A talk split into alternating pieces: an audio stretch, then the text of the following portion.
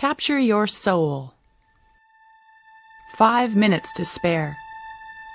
No matter how busy you are, you could spend five minutes to answer the telephone, to read the morning paper, to talk with a neighbor, to dispute with the laundryman about a mistake, to watch new furniture being unloaded next door, to chat with a salesman, to read a trivial letter, or to write one. It takes only five minutes to say a prayer for the suffering friend, to stop and think of God's daily gift of mercy, to remember the cross, to make an act of faith, hope, and love, to whisper an Our Father or Hail Mary for someone in need, to say a decade of the Rosary for the poor souls, to visit the little statue or picture on the mantelpiece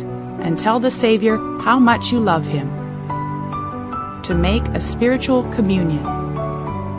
Which is the better way to spend five minutes?